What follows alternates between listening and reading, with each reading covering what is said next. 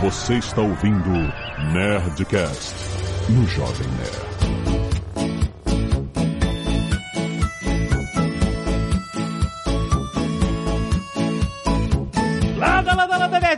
Aqui é Alexandre Antônio do Jovem Nerd e o inglês me abriu a possibilidade de finalmente entender Monkey Island.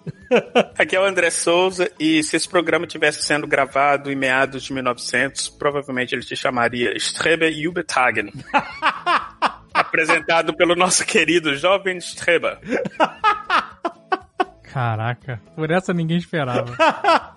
Essa me Ah, essa da entrada? Tá bom. Essa é a entrada. Muito bem, nerds! Estamos aqui em mais um Nerdcast Speak English trazido a você pelo WhatsApp Online. Você já sabe que é a plataforma de ensino online de inglês que você tem acesso através de qualquer plataforma que você tenha em mãos, como seu celular, seu tablet, seu desktop, seu laptop, onde você quiser. É online, você já sabe como é que você acessa, né? Em qualquer device, com documentários e aulas cinematográficas, todas feitas com uma contextualização de situações da vida real. Você já sabe. Tem vários trailers no site. Se você entrar agora em whatsapponline.com.br, você vai ver vários trailers para cada módulo dos temas que estão sendo lançados lá na plataforma. Então, esses módulos você vai ter a noção exata de como eles tratam o ensino de inglês. Todos contextualizados com situações da vida real, que é a forma mais prática e mais fácil que a gente tem de aprender inglês. E é justamente o que a gente vai conversar nesse programa. Então, apesar de termos aulas de vocabulário, de aulas de gramática, exercícios de fixação, tudo isso o WhatsApp Online provém, o mais importante é o contato com o inglês em situações práticas, com a metodologia feita para brasileiro, é, ou seja, não é a metodologia gringa que é traduzida para várias línguas, não. É a metodologia que toma como base a forma como nós brasileiros pensamos em português e a forma como a gente transpõe culturalmente nossos pensamentos para a língua inglesa. Vale muito a pena você conhecer. Você pode entrar aí, whatsapponline.com.br, ver todos os trailers, como eu falei, assinar agora e não perder um segundo de tempo para você aprimorar esse, esse portal de acesso à informação que é a língua inglesa. Muito bom! E hoje nós vamos falar sobre o inglês como um portal de acesso à informação, como um gateway, para usar o bom inglês.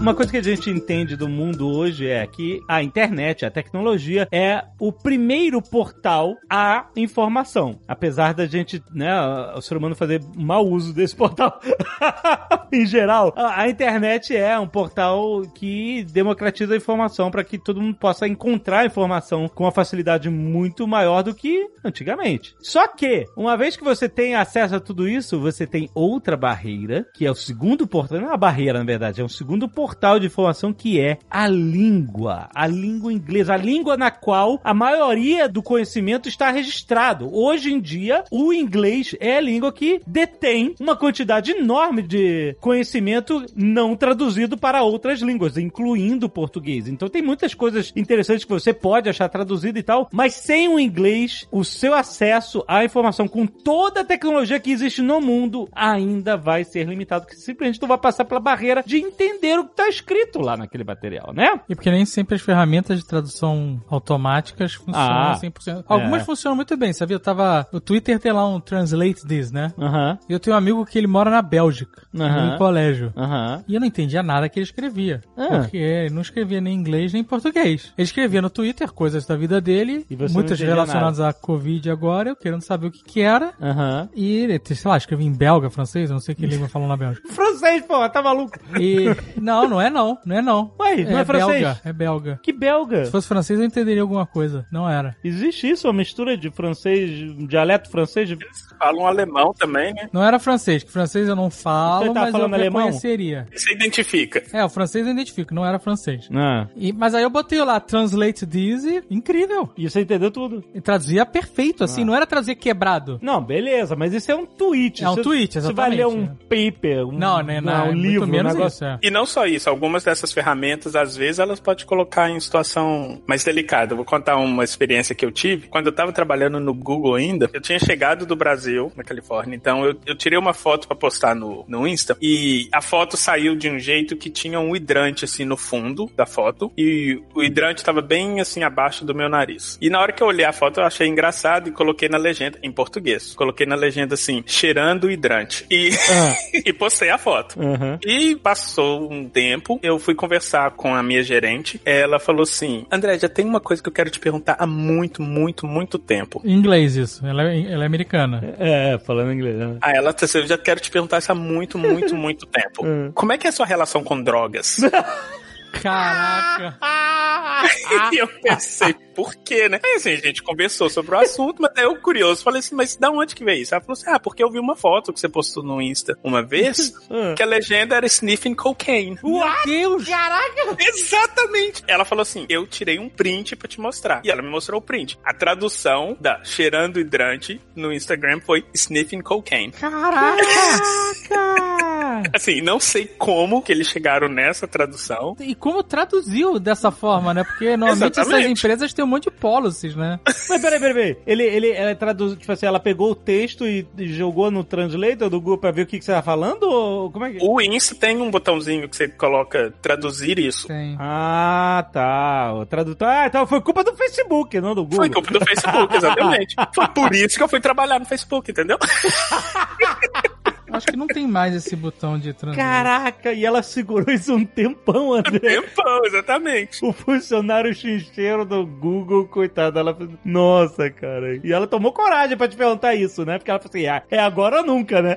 E ela deve ter ficado, o quê? Uns seis meses achando que eu era cheirador de cocaína. Mas aí, como é que tu explicou o contexto pra ela? Tu falou o quê? Não, eu mostrei, eu tinha a foto ainda, eu mostrei e falei assim, não, deixa eu te mostrar o que que tá escrito em português. Aí eu fui e coloquei no Google Tradutor e o Google Tradutor traduziu diferente. Traduziu como? Sniffing a hydrant? Não, não lembro como traduziu, mas traduziu alguma coisa sobre é, smell mesmo, de smelling something. Aí você explicou o contexto, aí ela fez um ah! Fez alguma assim? É, aí a conversa, né, bando de nerd conversando, aí a conversa já virou, tipo, nossa, como eles chegaram nessa tradução. Ah, já aí virou conversa nerd de. "Ah, como é que é esse algoritmo? Exatamente.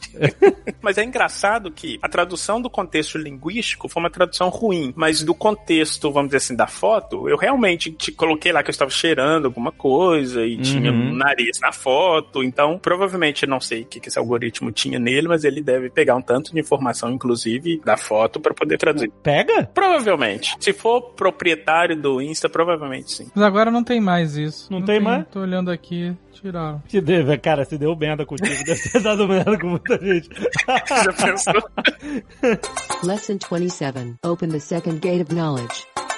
Toda vez que eu falo de linguagem, assim, eu gosto de sempre voltar pro ponto inicial de por que, que a gente fala e por que, que a gente produz esses barulhinhos, que basicamente, assim, de um ponto de vista bem cognitivo, o que a gente tá fazendo o tempo inteiro é o seguinte: eu formo uma imagem, um conceito na minha cabeça, aí com o conhecimento linguístico que eu tenho, eu sei que barulhinhos que eu tenho que fazer com a minha boca para poder representar esse conceito, e assim que eu faço esse barulhinho, o seu sistema cognitivo vai pegar esses barulhinhos e vai remontar aquilo na sua cabeça, e é assim que a gente se comunica. Ou seja, a única forma que eu tenho de transmitir o que eu tenho na minha cabeça para sua cabeça é fazendo esses barulhinhos que a gente chama de linguagem. E é isso que a gente faz o tempo inteiro, quando a gente tá falando tanto português ou inglês, alguma coisa. E é engraçado que, assim, existem outras formas da gente comunicar essas coisas. É óbvio que a gente pode desenhar, a gente pode fazer mímica, mas isso que a gente chama de conhecimento simbólico, de linguagem simbólica, nos permitem fazer coisas ou comunicar sobre coisas que a gente não consegue só com fotos ou gestos. E é por isso que eu costumo falar assim, por exemplo, primata, um chimpanzé, por exemplo, ele se comunica. Ele tem várias formas se comunicar. Mas você acha que por que que até hoje eles, sei lá, não foram à lua, construíram um computador para eles ou um celular? O que nos permite ter comunicações que são abstratas o suficiente, que a gente chama de linguagem simbólica. Com esse barulhinho que eu tô fazendo aqui, eu consigo falar de uma coisa que não aconteceu ainda, que é uma coisa que um chimpanzé não consegue, por exemplo. Eu consigo falar de uma coisa que já aconteceu, mas que está só na minha memória. E alguma coisa que o chimpanzé não consegue, por exemplo. Certo tal chimpanzé que memória a gente sabe que não é confiável. É engraçado que tem vários estudos mostrando que eles não têm certos problemas de comunidade justamente porque eles não têm essa coisa de linguagem simbólica. Por exemplo, eles enganam os outros macaquinhos, mas eles não mentem de forma a ter proveito próprio de alguma coisa. E que é uma coisa que só acontece porque a gente tem essa linguagem simbólica. Se eu fizer um barulhinho X, eu consigo colocar na sua cabeça um conceito que não é verdade. E esses barulhos que a gente faz com a boca, que são a linguagem, né? Não são nada mais, nada menos do que símbolos, né? Símbolos sonoros, que a nosso cérebro atribui significado a esses símbolos, né? A- como a gente forma esses sons e tal. E é por isso que a gente pode ouvir português aqui e entender plenamente tudo que está sendo falado, mesmo sem ter ouvido, né, essa sequência de palavras antes, ou ter ouvido uma sequência parecida, tá? a gente pode entender porque a gente sabe atribuir esses símbolos. E essa é diferença quando a gente ouve uma língua estrangeira que não entende e parece um monte de. Por quê? Aquela língua tem significado, só que a gente não tem nenhuma associação para com aquela língua, entendeu? Eu não aprendi quais são os significados desses sons. Outras pessoas aprenderam. Basicamente, o barulho chega na sua cabeça e seu cérebro fala assim: "Eu não sei o que fazer com esse barulho. Não sei como interpretar esse barulho. Inclusive, olha que interessante, a gente tem o termo, né, bárbaro, né, pessoas, né, esse cara é um bárbaro, que é o que eles usavam, é a palavra que eles usavam antigamente para falar uma pessoa sem civilização, às vezes em alguns contextos até pessoas ignorantes, a palavra bárbaro vem dessa ideia de barulhos que eu não consigo entender. Então, o conceito de bárbaro vem do grego, pessoas que não falavam grego, para os gregos, toda vez que eles falavam, eles soavam como bar, bar, bar, bar, bar, bar. Hum. E eles acabaram colocando esse nome de, ah, somos bárbaros porque esses barulhinhos que chegam na minha cabeça eu não faço a menor ideia do que, que eles significam. E isso vira aí, que você falou no comecinho, isso vira um portal, porque se você não consegue refazer esses conceitos na sua cabeça, a comunicação para ali. Aí você não consegue saber do que, que a pessoa tá falando, o que, que ela tá tentando comunicar, ou qualquer mensagem que ela quer te passar. Chegou na sua cabeça, você não conseguiu remontar aquele conceito que esses barulhinhos querem trazer para sua cabeça, aí acabou a comunicação. Você não consegue saber o que, que a pessoa tá falando. A única forma de você aprender é você ouvir, ouvir, ouvir e se acostumar a associar quais são os significados desses sons, né? Exatamente. Então, por exemplo, se eu virar e falar assim, olha, é refrigerante. Não precisa de eu explicar pra você que conceito que isso tá formando na sua cabeça, porque como você já tem uma experiência com a língua portuguesa, você já escutou outras pessoas fazendo esse barulhinho quando elas estavam se referindo a essa coisa que você montou a imagem agora na sua cabeça do que é refrigerante. Então, você já tem essa experiência com a sua língua. Se você não tem experiência, por exemplo, com alemão, se eu viro pra você e falo assim, pensa aí numa Erfrischungsgetränk. Você não vai fazer a menor ideia do que é. Aham. Porque se você não tem experiência com essa língua, esse barulhinho pra você não vai, sei lá, é como a analogia que eu gosto de fazer. Imagina um, um departamento que tem uma pessoa lá no guichê, né, na entrada, e tudo que essa pessoa faz é o seguinte: você chega pra ela, fala uma palavra, ela vai lá no banco de objetos e coisas que você sabe, pega aquilo e te mostra. Fala assim: ó, isso aqui que significa. É como se você chegasse nesse guichê e falasse, é Erfrischungsgetränk. Aí ele olhasse pra você e falasse assim: eu não, não sei o que é isso, então não tem como eu ir lá nesse banco de dados e buscar alguma coisa pra te mostrar. Aí como que a gente aprende uma língua? Alguém vai falar essa palavra e vai te mostrar o objeto a que isso se refere, aí você vai montar essa associação na sua cabeça. Você tem que lembrar depois, né? Exatamente. Aí por isso que memória é importante e experiência é importante. Porque às vezes uma coisa só fica na sua memória quando você tem uma experiência repetida com aquilo. E contexto, né? E contexto, exatamente. Quando você está estudando inglês, por exemplo, é muito comum as pessoas falarem assim: ah, eu, eu lembro que eu já escutei como que fala, sei lá, bigorna em inglês, mas eu não lembro agora como é que é. Por que, que você não lembra? Porque provavelmente você escutou essa associação uma vez na sua vida e acabou. Aquilo pro seu cérebro, todas essas associações que a gente faz, são neurônios que se comunicam com o outro pra fazer essa associação. Só que neurônio é um recurso finito no cérebro. Não dá pra ele ficar lá parado esperando você ativar aquilo de novo. Aí, esse neurônio pode ir lá ficar parado esperando você falar a palavra bigorna em inglês de novo pra ele ativar. Então ele cria uma associação pra uma outra coisa e aquela associação acaba se perdendo. Você acaba não tendo aquilo. Então por isso que você tem que usar. E o contexto, que o contexto faz é o seguinte: ele coloca mais um, um layer Mais uma camada. uma camada de importância do que, que você precisa para poder lembrar aquela palavra. Então, por isso que contextualizar é importante. Assim, eu costumo falar que não adianta, não tem outra forma de você aprender uma língua estrangeira que não seja prática. Olha, sem combinar, você acabou usando um exemplo perfeito que eu tenho uma experiência pessoal de aprender inglês com contexto. Tu lembra, Zagal, como é que é bigorna em inglês? Não. A palavra? Recentemente eu tinha ouvido o cara falando de bigorna bigorna, martelo, que eu fui num lugar recentemente, antes da pandemia. Era um lugar histórico e aí tinha um ferreiro. Ele fez lá na hora um prego. Aham. Fez do zero, né? Aham. Com forno, bigorna, martelo, pinças. E era nos Estados Unidos. E ele explicou usando todos os termos em inglês. Em Então inglês. eu sabia, você... porque ele falou bigorna, apontando pro negócio. Sim, é. Mas você fala, mas você já esqueceu porque não é uma coisa do dia a dia. É, né? exato. É, então, é, foi uma excelente palavra, porque bigorna não é uma palavra usual. né? Não é que nem hot dog, um negócio que você escuta todo dia, né? E eu só lembro do significado de como é, é bigorna em inglês é anvil. Anvil, exatamente, isso aí. E é muito incomum. Não, não é fácil de você. Olha só como é que eu lembro. Olha como o contexto é tudo. Eu lembro desta porra. Porque eu era viciado em trilha sonora. Eu sempre fui, né? E eu escutava muito a trilha sonora do Conan o Bárbaro. E uma das músicas mais clássicas do Conan Bárbaro se chama Anvil of Chrome. Ah. Que é a bigorna de Chrome, que era o deus pra qual o Conan rezava. Olha onde é que minha cabeça foi pra lembrar que Anvil era bigorna. Por quê? Porque tinha um, tudo um contexto, né? Tinha um contexto da parada que eu gostava, que eu curtia, que eu via sempre e tal. E eu nunca esqueci que Anvil era bigorna. E olha como que é bacana que os exemplos estão construindo para outros exemplos. tá tocando Anvil of Chrome agora, olha. É muito foda. Essa música é foda pra caralho. Putz, que música foda. Vai, vai, fala.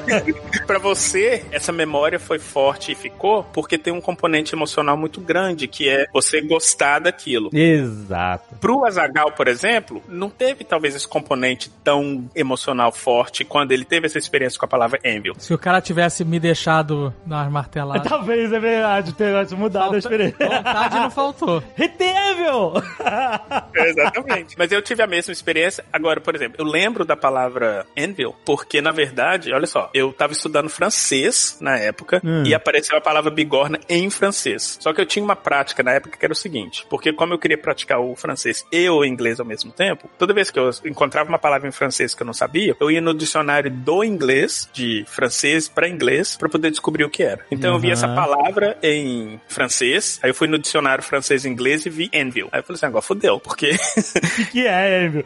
a palavra em francês era enclume. Como é que é? Enclume. Caraca! Aí eu vou procurar e acho Anvil. Aí eu assim, fodeu. Uma coisa que eu faço também que é bacana, isso é uma, uma dica importante pra quem quer, sei lá, expandir vocabulário, é nunca procurar a tradução em si em português. Como a gente hoje tem acesso a Google Imagens, procura a palavra em inglês no Google Imagens. Sempre vai ter uma imagem de alguma coisa que remonta aquele conceito. Aí você acaba montando essa associação do que é, a imagem do que é, mais a palavra em inglês, sem passar por essa camada que é o português. Você pode também, outra maneira, além dessa, claro, é procurar a descrição da palavra, né? Exatamente. Eu leio muito pouco. Ah, você diz procurar no dicionário em inglês É, por e exemplo, ler a descrição em é, inglês. exato. isso? Por Aham. exemplo, é, algumas coisas que eu fiz pra treinar o inglês ao longo do tempo, é uma a gente já falou aqui, que era você ver filmes em inglês com legendas em inglês. Aham, Que vai te sim. acrescentando vocabulário. É bom, Outra é coisa bom. que é boa fazer, dependendo do seu nível, claro, é você ler algum livro, de repente, até um ler um livro que você já leu, É, já fiz isso também. é, em inglês, e aí, se você tá lendo ele, por exemplo, num leitor digital, um e-book,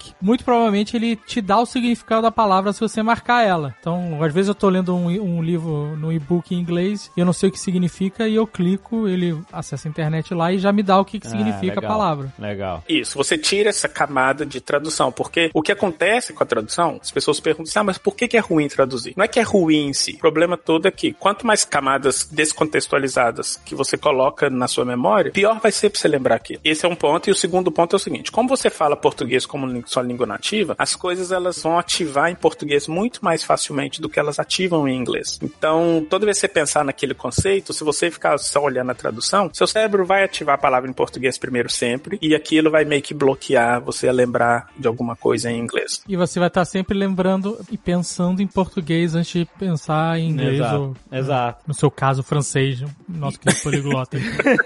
Lesson 27. Open the second gate of knowledge.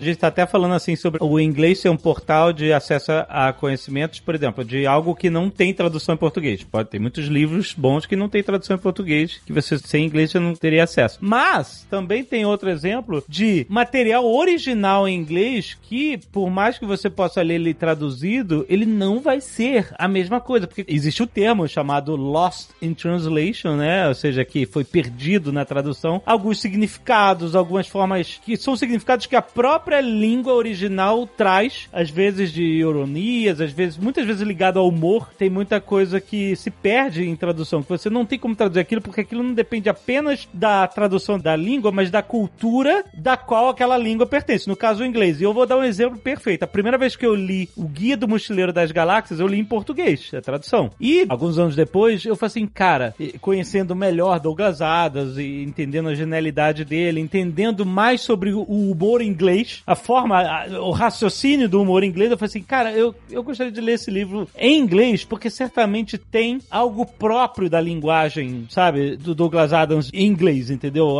E aí você poderia dizer, perde muito na tradução. Então, cara, é diferente. Então, olha o que eu fiz. Eu ainda fiz pra eu treinar o inglês, eu ouvi o audiobook e li o livro em inglês enquanto ouvi o audiobook, porque aí eu fiz um, um, exercício duplo, né? Que eu tava ouvindo o que eu tava lendo. E, cara, foi uma experiência muito maneira. Muito maneira, porque não é que, nossa, tanto se perde no, na, na tradução. As traduções do Guia do Mochileiro são ótimas, são excelentes. Mas é um gostinho a mais, algo a mais, tipo assim, ah, essa piada, ela funciona de uma forma diferente na língua original, porque é assim que o autor pensou nela, entendeu? Quando o tradutor... Mas além de tudo, você tem tem que ter contexto, né? Se uma piada não funciona. Tem que ter contexto, sim. Normalmente... Tem que assistir Monty Python, pelo menos. É, é, é, ajuda, ajuda, com certeza. Isso que eu tô querendo dizer. Depois que eu tive meu cérebro inundado de Monty Python, do conceito de como é que funciona o humor inglês, aonde tá o sarcasmo, onde tá o punchline, onde tá aquela vírgula no lugar que faz você entender. Isso é, faz parte da cultura inglesa. Cultura inglesa é outro curso. Né? Então, isso que é interessante. Não é só você ter acesso a coisas que não tem tradução, mas você ter acesso ao significado original que muitos autores de língua inglesa escrevem e até filmes, a forma como filmes, né, o roteiro se expressa, etc. É muito interessante. O que é interessante também é que quando a gente fala que algumas coisas se perdem na tradução, elas não se perdem só em questão de vocabulário, não é assim, porque uhum. tem uma palavra que tem em inglês e não tem em português. Mas tem uma coisa que em linguística a gente chama de aspecto, principalmente aspecto verbal, que algumas algumas dessas coisas elas se perdem na tradução e não porque não existe uma palavra em si, mas não existe. É porque assim, cada língua, se a gente pensar assim, o mundo, o jeito que ele acontece, que as coisas acontecem no mundo, você tem diferentes perspectivas de ver uma mesma coisa. Então, por exemplo, eu tenho um celular que eu posso usar como, sei lá, uma lanterna, aí naquele momento eu vou chamar de lanterna, ou eu posso usar como uma arma, sei lá, se entrar alguém na minha casa agora e tentar me atacar, eu posso jogar o celular na pessoa. Ou seja, é um mesmo objeto que eu posso ver por perspectivas diferentes diferentes. O que a língua faz é oficializar essa perspectiva em linguagem. Então, diferentes línguas oficializam diferentes perspectivas. O exemplo clássico que eu gosto de dar é o famoso present perfect do inglês, que é um tempo verbal que a gente não tem em português e a gente tem em inglês e a diferença, porque, olha, vamos pegar uma frase específica. I lost my wallet. A gente traduz como eu perdi minha carteira. Uhum. Se eu vir e falo I have lost my wallet, eu traduzo como eu perdi minha carteira. Uhum. Ou seja, você tem duas formas diferentes diferentes no inglês que a gente traduz como a mesma coisa. Aí você pensa, ah, então quer dizer que o inglês, ó, né, é uma frescura danada e tem duas formas para a mesma coisa? Na verdade, não. Essas duas formas, elas enfatizam em aspectos diferentes da ação. E que se você não sabe a língua e se você não usa aquilo, você perde esse aspecto quando você traduz. Um exemplo que vai colocar isso em contexto. Suponhamos que eu perdi minha carteira e eu entrei no busão para pagar a passagem. Aí na hora que eu coloquei a mão no bolso, eu vi que eu tô sem minha carteira. Uhum. Aí nesse momento eu falo assim, nossa, fudeu, perdi minha carteira carteira. Como é que você falaria isso em inglês? Oh my god! You won't believe this. Pode falar assim, fuck, I lost my wallet. I lost my wallet. Exatamente. Falaria I lost my wallet. Provavelmente, um falante nativo do inglês falaria assim, oh fuck, I've lost my wallet. Mas por que usaria o, o verbo have? Exatamente, porque o present perfect, o aspecto que ele quer enfatizar quando você usa o present perfect, é de uma ação que aconteceu no passado e que o foco naquele momento do presente é o resultado daquela ação, não a ação em si. É, vai ficar meio técnico agora, mas eu acho que é bacana essa informação porque ajuda a gente a contextualizar a diferença desses dois tipos verbais. A palavra perfect em inglês, ou do grego, né? Que essa nomenclatura vem do grego. Estratégia? Não quer dizer. Peguei a referência. Não quer dizer bonito e maravilhoso. Perfeito em grego antigo significava pronto. Então, sei lá, um cara fazia uma escultura, quando ele fazia aquelas esculturas gregas, né, com o cara pelado, na hora que ele acabava de fazer o pauzinho do cara lá, ele virava e falou assim: perfect. O que, que significava isso? Não quer dizer que tava bonito, quer dizer que assim, acabei, tá pronto, a ação tá completa. Então você pega e fala assim: naquele momento presente que você tá no ônibus, o seu foco naquele momento é o seguinte: teve uma ação que aconteceu no passado, essa ação já está completa. Nesse momento agora no meu presente, o foco é o resultado dessa ação passada, como ele tá me impactando agora. A ação passada foi você perder a carteira. E aí agora ele tá te afetando. Exatamente. E o foco é essa situação que ele está afetando e não a ação em si de ter perdido a carteira. Caraca, eu nunca ia usar I've lost my wallet. Imagina que você está contando essa história pra alguém, aí você vira e fala assim: "Não, inclusive, eu acho que eu perdi minha carteira aquela hora que eu tava descendo do Uber". Hum. Como agora nesse momento o seu foco é a ação, você falaria assim: "Hmm, I think I lost my wallet when tanana, tanana. Uhum. Caraca, maluco. E isso é uma coisa que simplesmente se perde na tradução, porque a gente não tem essa marcação em português. Um outro exemplo que é muito menos comum, mas em grego antigo, a gente tem três vozes. A gente tem a voz passiva, a voz ativa e uma coisa que a gente chama de voz média. Só para relembrar. Voz ativa é quando você fala assim, né? Comi o pão, é voz ativa. Voz passiva é o pão foi comido pelo rato. E você tem no grego a voz média, que era uma forma verbal diferente, completamente diferente, que era uma forma de voz ativa, mas quando o cara queria fazer a ação. Então, por exemplo, se eu viro e falo assim, eu tomei banho. Se foi minha mãe que mandou tomar banho, eu uso a voz ativa. Se eu tomei banho porque eu quis, eu uso a voz média. Nhã, não tem como traduzir isso? Não tem como traduzir, não em formas verbais. Aí você pensa o seguinte: ah, mas quem, who cares? Isso não é importante hoje em dia. Aí você pega a Bíblia, aí você lê a Bíblia em grego antigo. Quando tem a fala lá que Jesus voltará, é como se Deus estivesse falando assim: Jesus voltará, ele usa a voz média, que é porque na Bíblia ele quer falar o seguinte: ele vai voltar porque eu quero que ele volte. Isso é uma tradução que se perde completamente quando a gente traduz a Bíblia pro inglês ou português e tudo mais. E que você só consegue ter essa nuance se você sabe a língua original e se você lê aquilo na língua original. Então esse negócio de perder na tradução não é só vocabulário, mas sim uma nuance e uma cultura que se perde completamente quando você traduz. Que nem os artigos em alemão. Você tem o artigo masculino, que é der, D-E-R, né? O. Você tem o artigo feminino, que é die, D-I-E. E você tem o artigo neutro, que é das. E aí como é que é em português? Não tem. Não tem? tem coisas que são der, tem coisas que são die, tem coisas que são das. Das não existe relação, né? E em inglês também. É mais simples até que o português. Você só tem um artigo e você não tem gênero nos artigos, né? Você tem the. E sabe o que é o mais interessante aí, de novo, entrando nessa parte de como que você tem um conhecimento cultural a depender da língua? Eu vou fazer uma pergunta agora pra vocês. Eu vou falar uma palavra, eu quero que você me fale se é masculino ou feminino. Ponte. Hã? Ponte. É feminino. Cadeira. Peraí, em português Feminino. eu achei que era em inglês. Não, não, em português. Não, não tem gênero em inglês. Eu não tava entendendo que palavra era essa, é ponte. Tá. Você achou que era uma palavra Eu em pensei, eu inglês? tava, é um Ponte. soco ou é uma bebida? Ponte. tá vendo como precisa de contexto? Ó, vou falar É. em português. É, ponte, feminino, cadeira. Feminino. Menino. E sofá. Sofá é masculino. Masculino. Exatamente. E vocês só colocaram esses gêneros por causa do artigo. Sim. Agora vamos fazer um teste. Acha um americano e faz esse teste com ele. Vira pra ele e fala assim: Isso é feminino ou masculino? Aí vira pra ele e fala assim: Bridge. Vira pra ele e fala assim: Chair. Couch. Não, não tem contexto. E vai variar muito mais. Você vai ver que algumas pessoas vão achar que ponte é masculino, outras vão achar que é feminino. E se você fizer isso em alemão, ele vai geralmente no, no gênero que o alemão mostra. Porque até tem algumas palavras, por exemplo, eu acho que o clássico é lua, que em português é feminino, mas em alemão é masculino. E você vê essa distinção. Mas você vê uma variabilidade muito maior quando é em inglês, por exemplo, que você não tem essa marcação. Agora, eu tenho um teste pra você, André. E isso vai ser difícil. Se E- prepara. Opa! Segura, eu quero que você me diga que se é masculino ou feminino. Google. Boa! Boa! Essa é uma discussão velha. É masculino, é o Google. É? Olha. É. Se o argumento for alguém falar assim, ah, mas é uma empresa, então empresa é feminino. Então a gente fala, né, a Google. Por que, que a gente não fala a Facebook? Sendo que o argumento é o mesmo, sendo que a empresa. Ou É, é, é. é. Isso pra meu- mim é sempre argumento. confuso. É meu argumento. É porque você fala assim, ah, é, a empresa. a É, empresa. é, é que nem quando alguém fala a Jovem Nerd. Exatamente. Já, já ouvi. Já A ouvi Jovem várias Nerd. vezes. É. Muita gente. Nosso advogado usa, inclusive. É verdade, ele fala Jovem Nerd. Eu que não corrijo. Mas olha que interessante. Se você vira pra um americano, imagina um americano que fala português, mas que não conhece muito bem português. Aí você tá numa reunião lá, aí o cara vira e fala assim: ah, porque é a Jovem Nerd. Aí vocês começam a rir, ah, não é a Jovem Nerd, sei o quê. O cara vai ficar perdido. Ele vai falar assim: por que que isso é engraçado? Ou por que que isso é um ponto de discussão? Uhum. Porque, de novo, ele não conceitualiza a língua dessa mesma forma. Então ele não vai ter conhecimento daquele tipo de informação ou aquele tipo de, de contexto.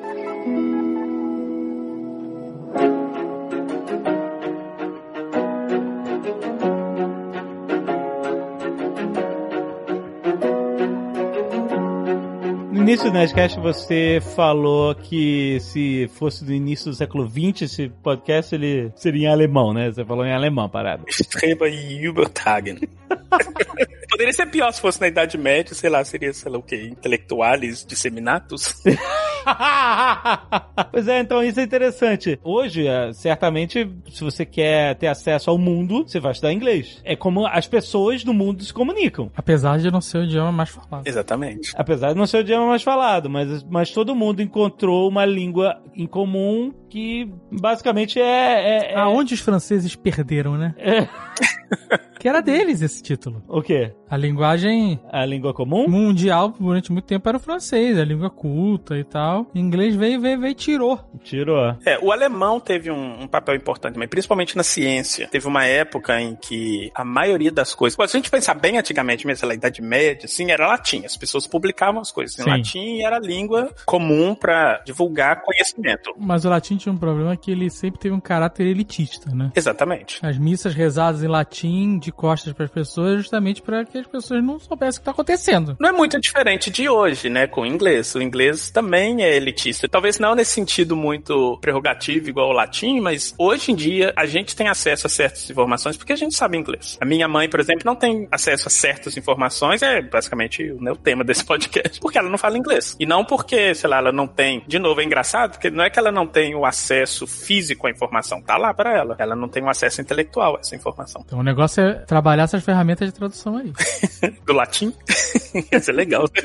Um exemplo que eu gosto de dar. O próprio Galileu, quando ele publicou alguns dos achados dele, ele publicou em italiano primeiro. O que que aconteceu? Ninguém leu aquela porra. Ninguém conhecia aquilo. Porque não, ninguém tinha acesso ao italiano ou a, a linguagem que as pessoas utilizavam para ciência não era o italiano. Aí só depois que a obra dele foi traduzida para o latim, todo mundo falou assim, ah, esse cara tem alguma coisa legal a dizer e vamos começar a utilizar isso. Latim era a língua acadêmica também usada, é isso? Exatamente, as pessoas publicavam as coisas em latim. E tinha esse caráter que o Azagal falou, é, é importante ressaltar. Tinha um caráter muito elitista, de porque assim, as pessoas que tinham acesso a conhecimento eram as pessoas da elite. Então, para que essas pessoas continuassem tendo esse acesso, elas precisavam publicar e ter acesso a essas coisas na linguagem que elas falavam. Mas aí, vamos lá para o início do século XX, né, século, finalzinho do século XIX, século XX, a linguagem da ciência era basicamente o alemão e um pouquinho do francês. Eu lembro que quando eu tava, sei lá, pesquisando coisas sobre arqueologia, eu vi um professor falando assim: olha, se vocês querem estudar arqueologia, vocês podem começar a aprender alemão, porque o material acadêmico vasto que existe na arqueologia, no ramo da arqueologia, é em alemão. Não adianta, ah, mas eu vou estudar inglês. Você vai perder muita coisa porque a maior parte da literatura tá em alemão. Muita coisa na. da- se você olhar a física, é, os primórdios da física, tem muito texto original assim, da física que eles foram publicados em alemão primeiro. Química também, você tem muita coisa na área de química, é o que a gente hoje considera bioquímica, tudo publicado em alemão. Só que aonde eu quero chegar é o seguinte: existe uma hegemonia política e social que está acoplada à língua que é utilizada. Então, quando a Alemanha estava no auge, alemão era a língua que todo mundo utilizava para publicar essas coisas. Então, por isso que eu brinquei que se fosse em 1900, você ia chamar jovem nerd, as pessoas falam assim, por que você está usando a palavra nerd? Ninguém fala essa língua. É a mesma coisa de você hoje falar assim, sei lá, eu nem sei como é que fala nerd em italiano, mas se você, se você falar assim, ah, meu nome é jovem, sei lá. Em espanhol é freak. É, é? Eles É. usam freak? Eles usam freak. Caraca. Ei, jovem freak. É o La Transmissão de Freak. Sei lá. Como é que seria isso? Aham. Aí veio a Segunda Guerra Mundial e, né, a Alemanha se fudeu. No finalzinho da Segunda Guerra, tinha muita gente, por exemplo, nos Estados Unidos que falava alemão. Só que as pessoas foram proibidas de falar alemão em público. Proibidas mesmo. Então, você pensa, um cientista agora que quer publicar sobre um assunto, ele vai publicar numa língua que as pessoas proibiram de falar? Ou as pessoas começaram a ter alguma repulsa do tipo, ah, eu não quero ter associação com o alemão, por exemplo. Aí foi aí que o inglês começou a surgir como língua franca, que a gente chama, né? Essa linguagem comum que as pessoas utilizam. É importante isso que o Azagal falou, por exemplo, não é a língua mais falada. Se você colocar em número de pessoas que falam a língua, não é a língua mais falada, mas é a língua que as pessoas utilizam para trocar informações, principalmente dentro de grandes centros acadêmicos, por exemplo. Hoje em dia é muito pouco provável que você vai ter uma teoria científica de abrangência mundial se você publicar, sei lá, em. Você vai ter que publicar em inglês. Exatamente. Não só para você ter o acesso, mas para as pessoas que vão conseguir disseminar aquela informação ter acesso àquilo também. Que aí, de novo, suponhamos que eu tenho muito dinheiro e eu quero financiar pesquisas sobre, sei lá, como produzir máscaras extremamente eficazes contra o coronavírus. Aí o cara vai me manda uma proposta escrita de novo em barraça. Eu não sei ler essa porra. Como é que eu vou avaliar o mérito disso para poder dar dinheiro para esse cara para ele poder fazer essa pesquisa? Então ele tem que fazer isso em inglês, porque é a linguagem que as pessoas utilizam para não só disseminar o conhecimento, mas como propor coisas e tudo mais. Esse papel da língua inglesa hoje em ser uma língua franca, né? Uma língua comum entre diferentes culturas, é algo que faz parte de circunstâncias históricas, políticas e econômicas, né? Porque antes não era, antes era alemão, um pouco de francês, antes era grego, né? Também, né? Tanto que só se entende os hieroglifos porque a pedra de Roseta tinha a, a tradução para grego e os gregos entendiam e os gregos traduziam, então a partir do grego que se traduziu, né? Os hieroglifos egípcios antigos. E, e como você falou, na Idade Média e depois do Renascimento, a língua acadêmica era o latim. Então as circunstâncias vão colocando, né? As línguas em evidência e não é porque é a mais simples, a mais fácil, etc. É simplesmente porque ela é a mais aceita pela maioria das pessoas durante aquele tempo, né? É, e uma coisa que é importante também, porque aí fica parecendo que a gente agora tá sendo elitista, do tipo, ah, vocês estão falando de ciência, mas e quem não tem acesso à ciência? Ou e quem não, se importa com a ciência, por exemplo? Quer dizer, então, que tem que aprender inglês? Aí acaba que se cria isso que a gente chama desse ripple effect, que é do tipo assim, a publicação científica, ela fica toda em inglês, aí as pessoas que consomem aquela informação começam a publicar coisas para, vamos dizer assim, acesso mais leigo, também em inglês, aí aquilo acaba virando meme em inglês, e aquilo acaba virando postagem no Twitter em inglês, e as notícias, por exemplo, se alguém, sei lá, alguém acha a cura do corona hoje. Aonde? Aí, provavelmente isso vai ser publicado primeiro em inglês e alguém vai falar sobre isso, na, sei lá, na CNN, e aí só depois que eles vão pegar essa informação e traduzir para as outras línguas. Ou seja, até o acesso a informações que não é de caráter necessariamente científico acaba sendo nessa língua dominante, que é porque é onde a principal corpo de conhecimento está sendo produzido. É a origem do corpo de conhecimento hoje, né? Isso, exatamente. Então você vai ter romances e postagem de blogs e, poxa, eu tava assistindo a sua live, a leitura de e-mails na última sexta-feira. Oh, que bonitinho. Você tava assistindo a sua live? Aí alguém te perguntou uma dica sobre podcast em inglês. Uhum. E se você olhar, por exemplo, o corpo de assuntos diversificados que você tem em inglês comparados com qualquer outra língua, é massivamente maior em inglês. Se você sabe inglês, por exemplo, você tem acesso a tanto tipo de conteúdo que você simplesmente não vai ter acesso se você tiver só utilizando a língua portuguesa, por exemplo, para ouvir podcasts. Verdade. É, e isso só entrando assim na questão do áudio, mas se você olhar a questão de vídeos ou de é, livros, é a mesma coisa. A quantidade de conteúdo que você tem em língua inglesa é muito maior. Mas é, é curioso você falar isso, porque isso é algo que a gente pensava muito e tal. Muita gente, muitos criadores brasileiros, por exemplo, pensam, né? No nosso caso, ah, se o Nerdcast fosse inglês, teria mais público e tal. Mas uma coisa que a gente tem que levar em consideração, e que a gente falou aqui, é o contexto. Por mais que a gente tivesse, falasse inglês perfeito e tal, se a nossa bagagem cultural fosse toda brasileira, Não adianta todas as nossas piadas e É. referências iam se perder no contexto de outras pessoas, americanos, ingleses ou qualquer um que falasse inglês, mas que não fosse brasileiro. É, É, é. por mais que a gente tenha muita referência de humor americano e inglês, a nossa base de consumo é feio do Brasil, né? Então, É, a só o idioma não é gente- suficiente. É, é a forma da gente se comunicar, exatamente, que é baseada em cultura, exatamente. Mas olha só, imagina como que seria o Nerdcast hoje se nenhum de vocês dois tivessem noção de qualquer coisa em inglês. Suponhamos que você, Alexandre, não falasse nada de inglês, não entendesse nada de inglês, e o Dave a mesma coisa, nada. Se alguém chegasse e falasse pra você assim, the books on the table, você ia falar assim, hã? Ah, Imagina como que vocês poderiam contribuir para fazer o podcast que vocês fazem em português, sem ter acesso ao mundo vasto de informação que vocês têm em inglês, por exemplo. Ah, não, com certeza não. é, é. Seria um podcast muito chato. eu acho que vocês fazem um trabalho importante de não traduzir, não quero usar a palavra traduzir, mas de produzir um conteúdo. Produzir um conteúdo que é bacana para a língua portuguesa, mas vocês bebem de uma fonte de informação que vai muito além do português. E nem todo mundo tem acesso a essa fonte justamente por causa do inglês. Muita gente, às vezes eu tweeto algum assunto, sei lá, eu falo sobre alguma coisa do cérebro interessante, alguém pergunta, ah, tem algum livro sobre isso? Aí eu sempre tenho, assim, uns dois, três livros em mente, mas sempre todos em inglês. Assim, de novo, eu não assumo que a pessoa não sabe ler inglês, mas eu sempre fico pensando, a gente não tem conteúdos na nossa língua. E por quê? Não é porque, sei lá, português é ruim e a gente é burro. Não é por isso. É porque a linguagem da ciência é inglês, então a pessoa escolhe publicar as coisas em inglês para poder ter mais acesso. Alcance, né? Exato. Alcance, exatamente. Lesson 27. Open the second gate of knowledge.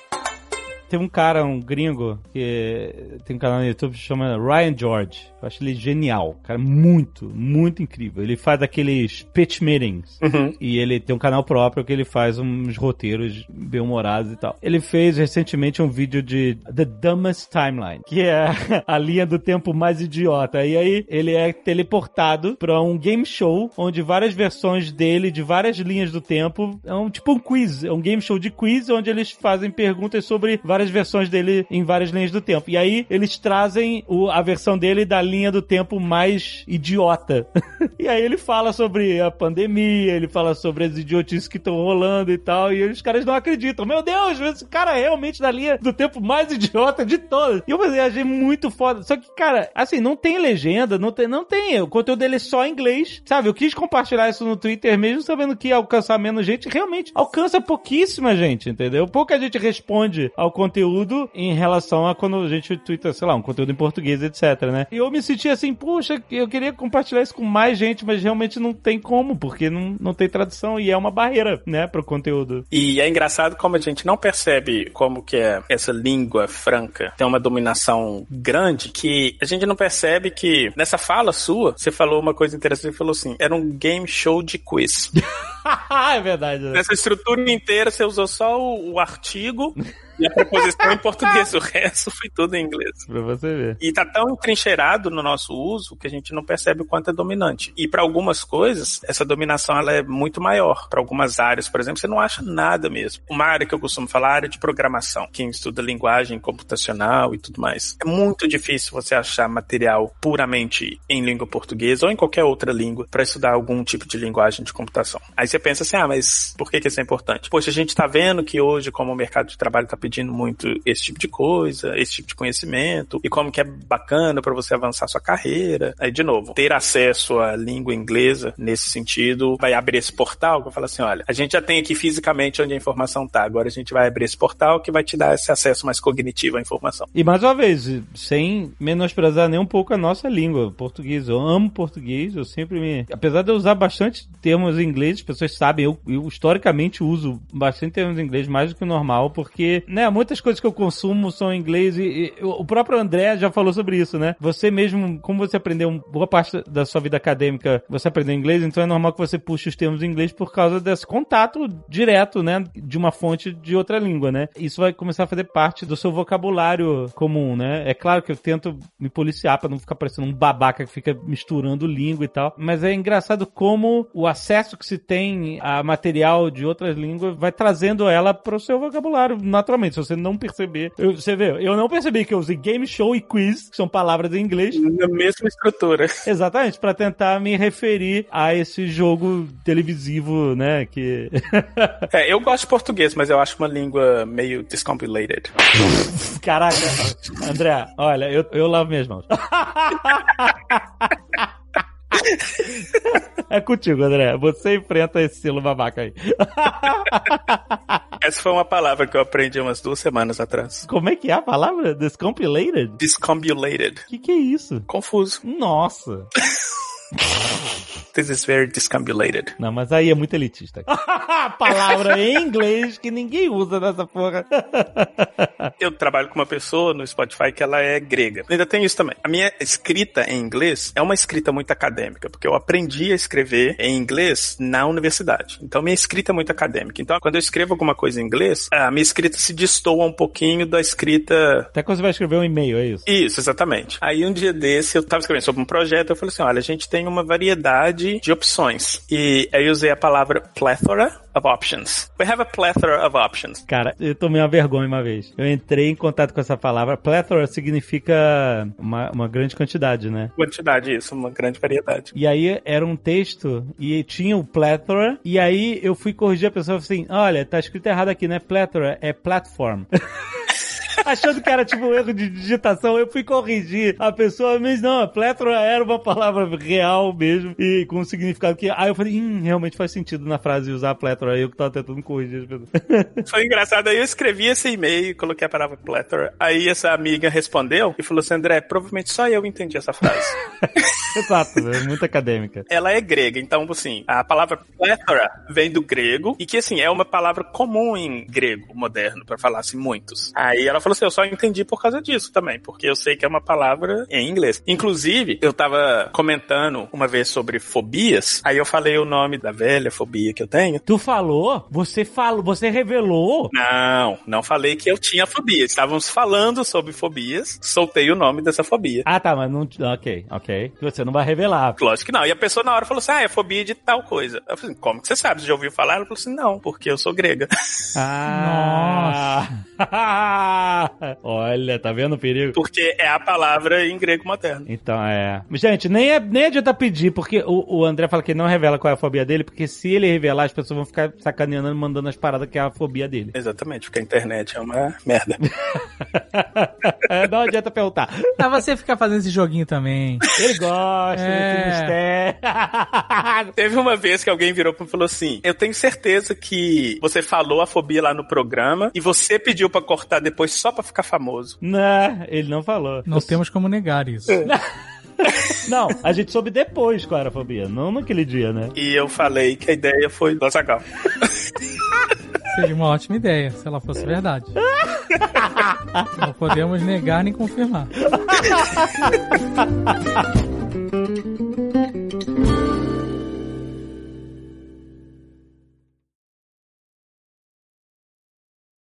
Este Nerdcast foi editado por Radiofobia, podcast e multimídia.